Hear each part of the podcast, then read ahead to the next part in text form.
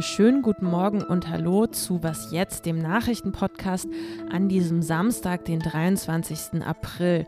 Ich habe heute eine Folge für Sie mit zwei politisch ernsten Themen. Wir blicken zum einen nach Frankreich, da wird morgen am Sonntag gewählt. Macron und Le Pen gehen in die Stichwahl. Was steht eigentlich für Europa bei dieser Frankreich-Wahl auf dem Spiel? Darum soll es gehen. Und wir blicken außerdem nach Israel, wo es in den vergangenen Tagen wieder zu Ausschreitungen gekommen ist. Ob das ganze Potenzial hat zu eskalieren, habe ich unsere Israel-Kollegin gefragt. Damit starten wir los. Mein Name ist Erika Zinger, aber zuerst nochmal die Kurznachrichten.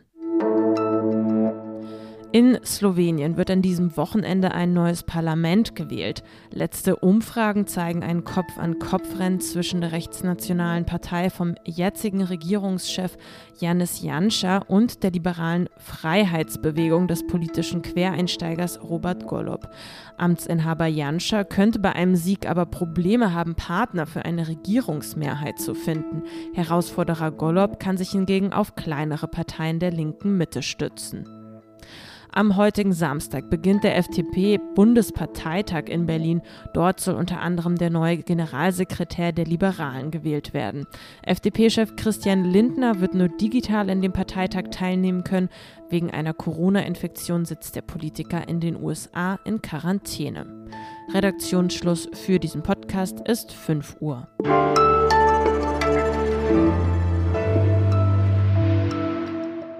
Vor einer kritischen Wahl stehe Frankreich. Das haben die Regierungsvertreter Deutschlands, Spaniens und Portugals in einem ungewöhnlichen Aufruf geschrieben. Erschienen ist er in der französischen Tageszeitung Le Monde. Es steht viel auf dem Spiel für Frankreich, für Europa. Am Sonntag, wenn die Stichwahl zwischen Emmanuel Macron und Marine Le Pen um das Präsidentenamt stattfindet. In den Umfragen führt Macron, aber sein Vorsprung ist viel kleiner als vor fünf Jahren. Mit Matthias Krupper, der für die Zeit aus Frankreich berichtet, spreche ich jetzt. Hallo Matthias. Hallo Erika. Wie groß schätzt du denn die Gefahr ein, dass es am Wahlabend doch noch eine böse Überraschung geben könnte, sprich Marine Le Pen als Siegerin hervorgeht? Ja, da sind wir natürlich komplett im Bereich der Spekulation, so kurz vor der Wahl. Alles, was wir haben, sind die Umfragen. Ob man sich dann auf die verlassen will oder nicht, ist die andere Frage. Die Umfragen, wenn man die zum Maßstab nimmt und jetzt auch die Dynamik in den letzten zwei Wochen, also seit der ersten Wahlrunde, die gehen eher leicht zu seinen Gunsten. Also der Vorsprung ist etwas größer geworden. Manchmal sind es jetzt 56, sogar 57 Prozent für ihn und entsprechend dann für sie 43, 44 Prozent. Aber wir haben eben andere Wahlen erlebt, vor allem natürlich die Wahl von Trump vor fünf Jahren, aber auch das Brexit-Votum, wo man festgestellt hat, dass man sich nicht auf die Umfragen verlassen kann. Und was bleibt, ist die große Unsicherheit hier, wie hoch die Wahlbeteiligung sein wird. Was blüht denn jetzt Europa, was blüht Deutschland nach der Frankreich-Wahl? Na, blühen, um deine Formulierung aufzugreifen, täte etwas, wenn Marine Le Pen gewinnen würde. Das wäre eine fundamentale Erschütterung der Europäischen Union. Das wäre auch eine fundamentale Erschütterung des deutsch-französischen Verhältnisses. Das hat sie immer wieder gerade auch in den letzten Tagen klar gemacht, dass sie viele Kooperationen mit Deutschland in der Form nicht fortführen wollte und in der Europäischen Union eben viel weniger integrativ arbeiten will als mit ausgewählten Ländern. Und das wären primär nicht mehr Deutschland, sondern zum Beispiel Ungarn, zum Beispiel Polen, also Regierungen, die ihr nahestehen. Wenn Macron gewinnt, wird Macron sicherlich den Weg fortsetzen der letzten Jahre, versuchen die europäische Integration zu vertiefen und Deutschland dazu zu drängen, mehr zu investieren, sowohl in Verteidigungssachen als auch an anderen Stellen. Also Macron würde ein fordernder, aber ein kooperativer Partner bleiben. Diesmal sind es ja vor allem linke Wählerinnen und Wähler, die die Stichwahl zwischen Macron und Le Pen entscheiden. Die sind aber ja nicht ganz so gut zu sprechen auf Macron. Wenn du jetzt mal die letzten Tage und Wochen Revue passieren lässt, kann man dann sagen, dass sich Macron genug bemüht hat um die Linken? Das ist die Frage, welchen Zeitraum, welchen Zeitraum man nimmt und mit welchen Linken man spricht. Also der vorherrschende Eindruck mit dem Blick auf die Amtszeit bei vielen Linken ist, er hat sich nicht genug bemüht. Ich glaube, ein Teil der Vorwürfe ist, äh, ist unfair, gerade was die Wirtschafts- und Sozialpolitik anbetrifft. Die ist nicht so rechts gewesen, wie sie zum Teil gezeichnet wird. Die Ungleichheit hat sich äh, eher verbessert. Es haben auch niedrigere Einkommen ähm, profitiert. Aber das Gefühl ist ein anderes. Er hat viele gegen sich aufgebracht mit der Art, wie er regiert. Äh, sehr, ja, viele sagen autoritär, sehr allein, sehr monarchisch im Grunde genommen. Die Kritik scheint bei ihm angekommen zu sein. Zumindest kommuniziert er jetzt in den letzten Tagen, wenn er wiedergewählt würde, wolle er komplett anders regieren. Was das dann genau heißt, werden wir sehen. In den letzten 14 Tagen hat er sich sowieso um linke Wähler bemüht. Er hat viel über Ökologie gesprochen. Äh, das war vorher zwar auch sein Thema, aber es stand nicht im Mittelpunkt. Und, und andere Dinge, die eher linken Wählerinnen und Wählern am Herzen liegen. Ob die sich dann davon verführen lassen oder überzeugen lassen, das werden wir am Sonntag sehen. Ja, danke dir erstmal, Matthias, für deine Einschätzungen. Sehr gerne. Bis bald.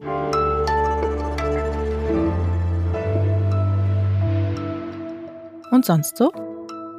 Wenn ich von meinem Schreibtisch aus auf die gegenüberliegende Straßenseite blicke, dann sehe ich da das Schaufenster einer Rechtsanwaltskanzlei und die haben seit Ausbruch des erweiterten Krieges in der Ukraine eine blau-gelbe Ukraine-Flagge hängen. Ja, in Deutschland gehört das mittlerweile zum Stadtbild dazu. Überall hängen Ukraine-Fahnen vor Institutionen, vor Bürogebäuden, im Supermarkt sieht man die Ukraine-Fahne auf Autos. In Russland ist das eher selten der Fall. Da kann die Farbe Blau in Kombination mit Gelb, es muss gar keine Fahne sein, schon zu Problemen führen. Ein Gericht hat nun einen Moskauer zu einer etwa 120 Euro Geldstrafe verurteilt, weil er festhalten gelb-blaue Sportschuhe anhatte. Die Schuhe seien ein Zitat Mittel zur politischen Agitation, Zitat Ende. Er habe damit gegen das Versammlungsgesetz verstoßen, heißt es.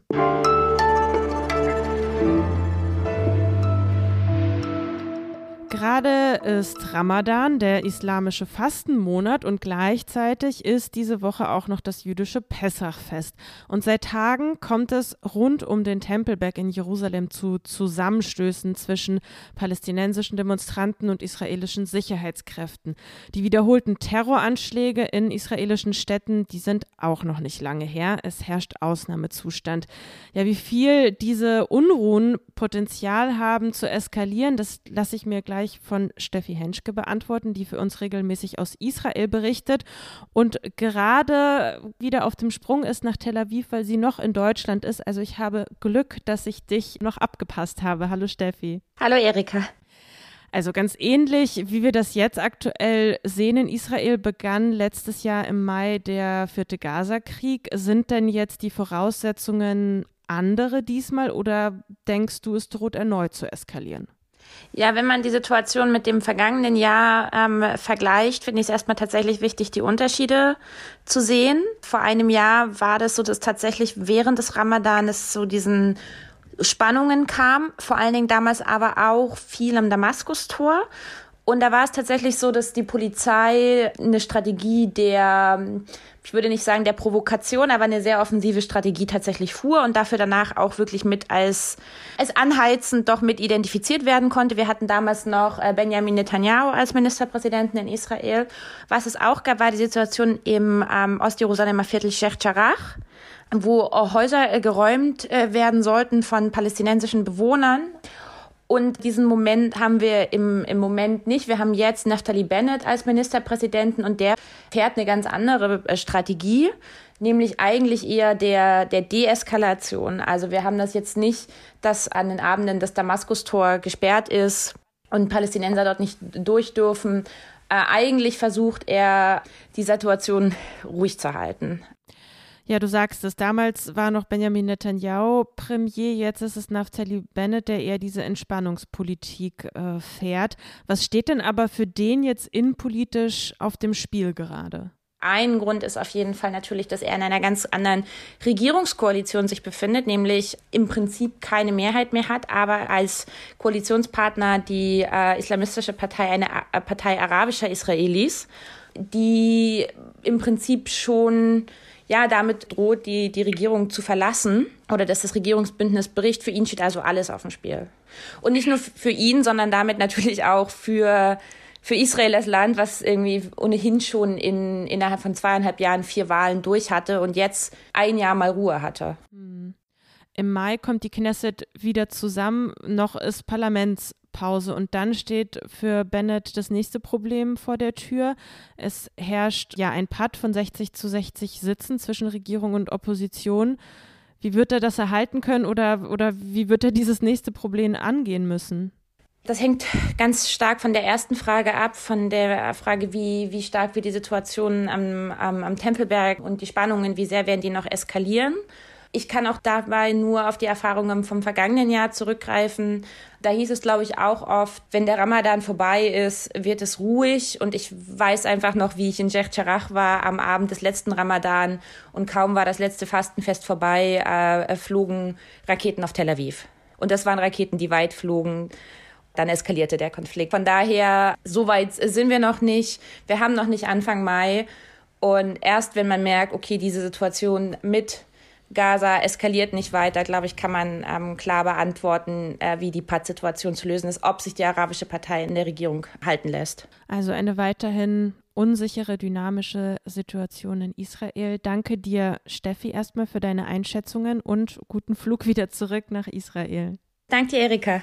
Und damit sind wir auch am Ende dieser Samstagsfolge Was jetzt? Wenn Sie uns dann schreiben möchten, dann an wasjetzt.zeit.de. Am Montag früh geht es dann wieder weiter mit uns. Da hören Sie meinen Kollegen Ole Pflüger. Ein schönes, hoffentlich sonniges restliches Wochenende wünsche ich Ihnen, Erika Zinger. Tschüss und machen Sie es gut.